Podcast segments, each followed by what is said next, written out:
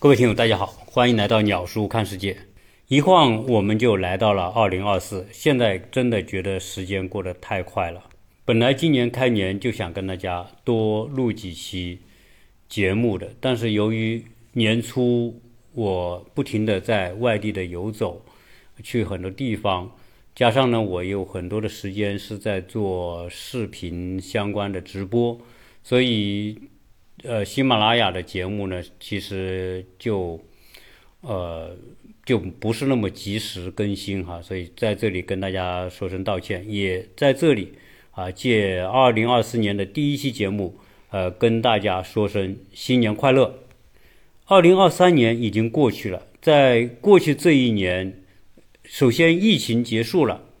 但是二零二三年一路走来，我们看到整个的。社会经济并没有因为疫情的结束而变得有多大的好转，而且相反，我们看到二零二三年各个行业都进入到一种不景气的状态，房地产暴雷一个比一个大，而且大量的投资公司也出现了暴雷，所以在这种氛围之下，二零二三年其实是令大家非常纠结和担心的一年。那么，二零二四年。会不会好一点呢？这是大家共同的期待和愿望。但是很多人说，有可能二零二三年是未来十年当中可能大家相对觉得会比较好的一年。也就是说，从二零二三年开始，可能未来的十年会陷入到一个相对比较艰难的过程。我们能感受到整个社会各行各业的人。基本上都陷入一种深深的迷茫当中，带着迷茫，我们还要面对未来很多的不确定。就像崔健所唱的那首歌，不是我们不明白，是这个世界变化太快。在今天这样一个巨变的时代，我们个人会变得越来越渺小。随着各行各业的暴雷，很多过去很成功的企业家。金融家、各行各业的那些精英，在不断的暴雷面前，很多人的财富其实也是灰飞烟灭。前不久，我们看到说，比特币一会儿起，一会儿落，一会儿暴跌，很多人投资这些比特币，动不动就爆仓。现在的股市也是一跌再跌，很多公司的股东、投资人都把股票质押。而在这种质押的背景之下，如果股票一直跌下去，很可能很多公司的股东将会失去股东的资格。如果大规模的出现这种情况，很多公司将难以为继。所以在这样的一种大的环境面前，很多人对未来充满了悲观。确实，种种的因素叠加在一起，作为一个普通的老百姓，会面临更大的来自各方面的压力。前段时间我去了一趟云南，到云南的西双版纳，这是我第一次去那个边陲城市。西双版纳是中国仅次于海南的一个具有热带环境的地方，它周边基本上跟越南、老挝和缅甸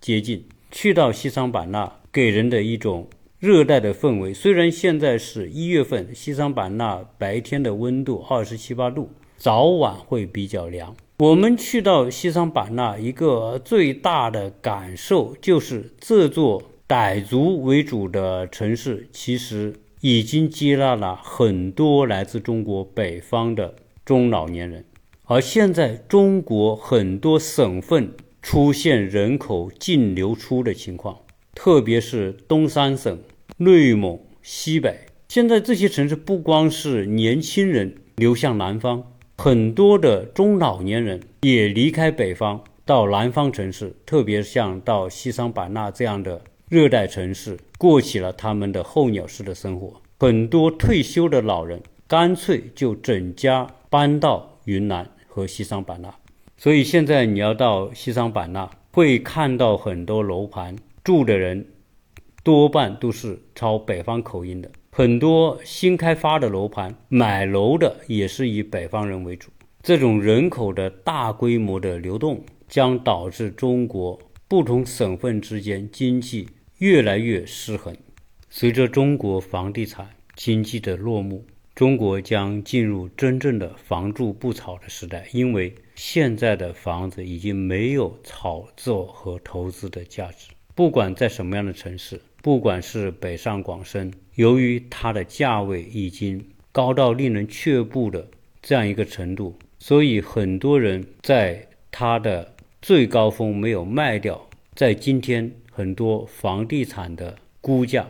已经被大打折扣。在三四年前，如果在北上广深有房子的人能够把房子卖掉，成功套现，那是非常英明的决定。但是现在这种套现的机会已经不多了。六零七零年代的人，很多的人慢慢的会选择退出生意圈，因为这个世界变化的太快，很多行业。都面临着新技术，特别是人工智能对他们的重塑，而六零七零的人很难真正跟得上这一次的时代转变。Open AI 的全面介入各个领域，将使得我们的经济进入到一个新的阶段。我们以为我们的适应能力很强，但是最终随着一个浪潮加一个浪潮的新技术的扑面而来，我们这些六零七零。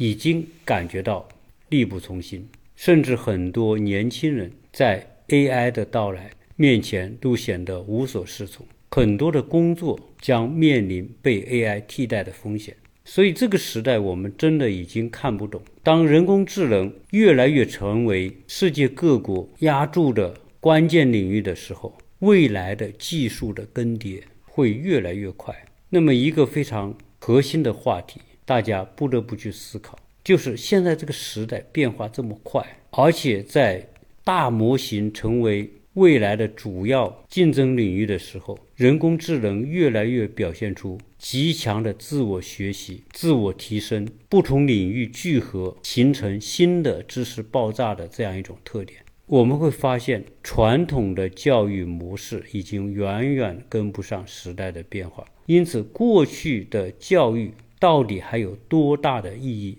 作为生物的人脑，它的学习进步的速度真的太慢。传统意义上要花十几二十年，从小学读到大学毕业，这么缓慢的学习过程，如何能够跟上人工智能日新月异的发展速度？传统的读书上学的模式还有什么意义？到这个时候，我们就会知道马斯克的。脑机接口是多么划时代的一个设想，因为只有人的大脑和互联网能够接通，作为生物的人脑才可能跟上人工智能的涌现的速度。所以在人工智能越来越成为整个社会底层代码的这个时代，它对我们这个时代的重塑，比过去互联网对我们的重塑更加彻底。整个社会基于历史传统观念所形成的根深蒂固的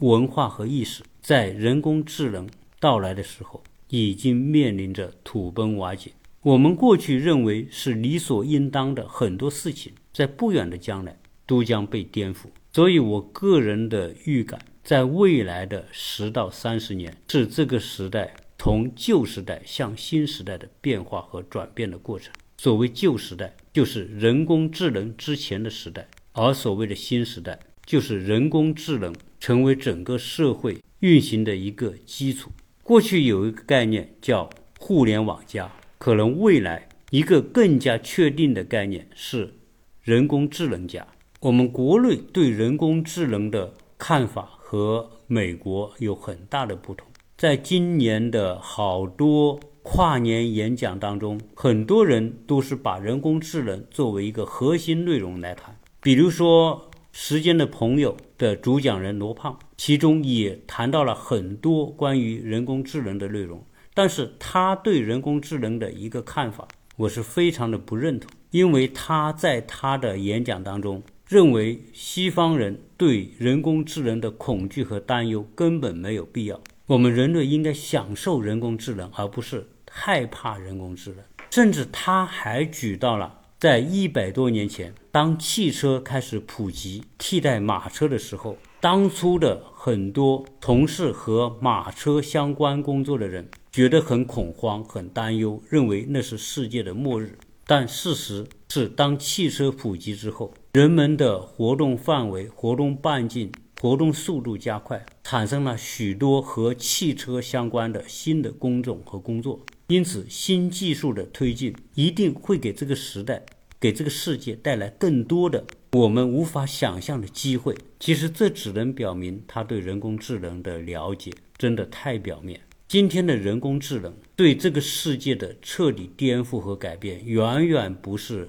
第二次工业革命能够比拟的。第一次工业革命、第二次工业革命以及后来的技术发展，每一次的技术进步，给这个世界带来了更大的商业繁荣，而更大的商业繁荣带来了更多的就业机会，更多的就业机会令到更多的人的生活得到改善，这个逻辑是成立的。但是，当人工智能成为整个社会的基础和底层运行力量的时候，它的逻辑就不再是工业革命。对我们这个世界的影响，这种简单的逻辑，因为人工智能一旦普及，并且深入到我们经济运行的各个领域的时候，它就不像过去工业革命是技术手段的提升，人工智能的普及和发展是全面替代人的作用。意味着过去我们这个社会运行的这些逻辑和体系将不再成立，因为这个世界运行的主体不再是我们个人，而是由人工智能为底层代码的各种系统。甚至发展到有一天，有没有人参与，这个社会都会依靠人工智能而有效的运行下去。那么到了那个时候，人。作为一个物种，可能成为多余的。西方国家的社会运行的体系和逻辑也将被颠覆。作为近代西方文明的基础，基于民主、自由、平等的政治体系、权力结构、选举的模式，都将失去基础，因为普通的人不再是运行这个社会的主体。在车间里面，你已经看不到工人；在运输领域里面，你已经看不到司机。在很多的研究领域里面，人工智能比人做得更好。很多著名的高科技公司，他们用人工智能写出的代码会比人效率更高、更准确，错误更少。律师、教师、医生的很多工作都将被人工智能所替代。当人工智能和移动机器人结合的时候，很多由原来人所做的工作都将被。这些新的人工智能物种所替代掉。人工智能最可怕之处就是它们从过去的机器替代人的手和脚，再到替代人的眼睛、鼻子、嘴巴的触觉，到强人工智能和超人工智能的时代，它将替代人的大脑和思维。所以，罗胖、马云他们判断说，人工智能到来一定会产生更多的新的工作机会。和事业机会的逻辑其实是不成立的。当人的大脑都被替代的时候，意味着人类将会被边缘化。所以，我们能感觉到科技的发展和进步，先从人的手脚身体开始，机器设备、汽车、电话，各种各样的新技术将人类的功能一点一点替代。先从手脚身体开始。工业革命先是把人脖子以下的功能和作用都替代掉，到人工智能，最后攻占人的大脑。所以，欧美国家到那个时候，那些人手中的选票还有什么意义？因为人工智能它将成为一个独立的体系，甚至不以人的意志为转移。很多未来的制度、法律规则都是基于人工智能的算法体系而得出的。人的意志已经没有办法主宰人工智能，但是人工智能的体系和算法可以主宰人类的意志。其实，从种种迹象可以表明，现在很多的人选择躺平，真的不是没有道理。因为到了未来，我们将面临一个越来越事倍功半的时代。对于绝大部分人来说，我们将要跟人工智能去竞争，而事实已经证明，从各个角度来说，我们作为一个生物体的人，一个碳基生命，在很多方面已经比不过作为硅基生命的芯片和计算机的能力和速度。我们说一个人去读书，从小学读到大学毕业、博士毕业二十多年，我们真正能够阅读的书少之又少，我们能够记住的东西其实也是少之又少。别看现在董宇辉可以洋洋洒洒、出口成章，但是他作为一个人的大脑，能够记住的东西仍然是沧海一粟而已。我们花二十年能够触及的这个世界的知识和认知是如此的少，以至于我们会越来越觉得我们的无能和无助。对于人工智能，他们可能在一天之间把人类所有的知识体系都整理一遍。在未来算法和算力的驱动之下，人工智能相对于人来说，它的能力是无限的，而人的能力是极其有限的。因此，人类和人工智能之间的距离将会被无限的拉大，而这个被拉大的过程，可能在未来的一百年当中就完全实现。所以，想来想去，活在当下是我们每一个普通人能够得出的唯一的结论。过去，我们还会听到有人说要建百年企业，要让基业长青。现在看来，不是过去的无知，而是未来的人工智能实在太强大。我们今天看到阿里巴巴、京东被后起的拼多多快速的超越，你再回头找找当初马云在各种场合说他要让阿里巴巴活到一百零二年，现在看来是多么的不切实际的一种愿望。所以我在昨天的视频直播当中就专门聊了一起小米。造车的话题，小米与其去转新能源汽车和智能汽车，不如利用它的优势、技术、资源、资金，去做一个帮助人们可以更好的活在当下的一个可移动的智能生活空间。也就是说。雷军完全不必要花那么多的钱去做一个目前市面上已经很多的新能源车，因为多你一个不多，少你一个也不少。现在的年轻人最需要的是一个可以移动，又能够让他们很好的生活，不会被高房价所困住的，彻底改变传统生活方式的。一个可移动空间，这个可移动空间有车的移动功能，有房子的居住功能，又有互联网的娱乐功能。也就是说，它完全可以去开发一个年轻人特别需要的一个可移动的智能生活舱。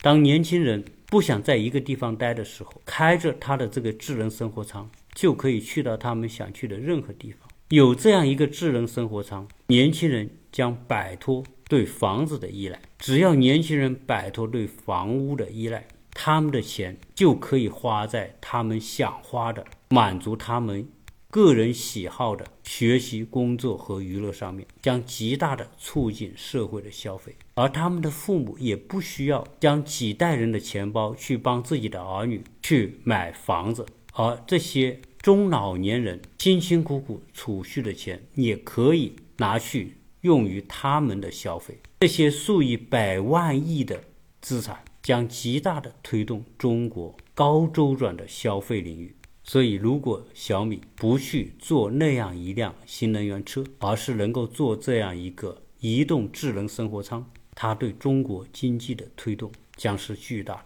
而且它的投资回报也是巨大的，因为。这种智能生活舱对于很多年轻人来说是一种刚需。这个智能生活舱可以设想成很多年轻人所购买的单身公寓的空间，装在轮子上面。在这个舱里面有睡觉的空间，有沙发空间，有做饭的空间。冬天冷不着，夏天热不着。不仅年轻人需要这样一种生活的空间，其实很多到了退休的老人。如果有这样一个移动智能生活舱，他们可以开着这个生活舱去到他们想去的任何地方。所以，年轻人加上退休的老年人这两股力量合在一起，完全可以把雷军的小米变成这个世界上最伟大的公司。所以，这个时代是一个巨变的时代，也是一个机会巨多的时代。但是这个时代的机会一定需要超出常规的思维才能够发现得了。就如同埃隆·马斯克那样，他所做的每一件事情都是想要去改变这个世界，而我们非常希望有更多的中国公司能够去做那些真正改变世界的事情，而不是去做那些扎堆赚钱的事情。更没有必要像马云那样去做什么一米八公司，去做什么马家厨房。这些中国富豪所做的那些事情，和马斯克比起来，实在是层次太低。除了能赚钱，除了能跟普通老百姓去抢夺生活空间，看不出他们有什么造福世界的能力。更多的是看到了资本天生逐利的本性。中国的这些大公司，除了二零一五年，TikTok 借助短视频成为了具有世界影响的公司之外，中国曾经盛极一时的 BAT 之类的公司，都已经变成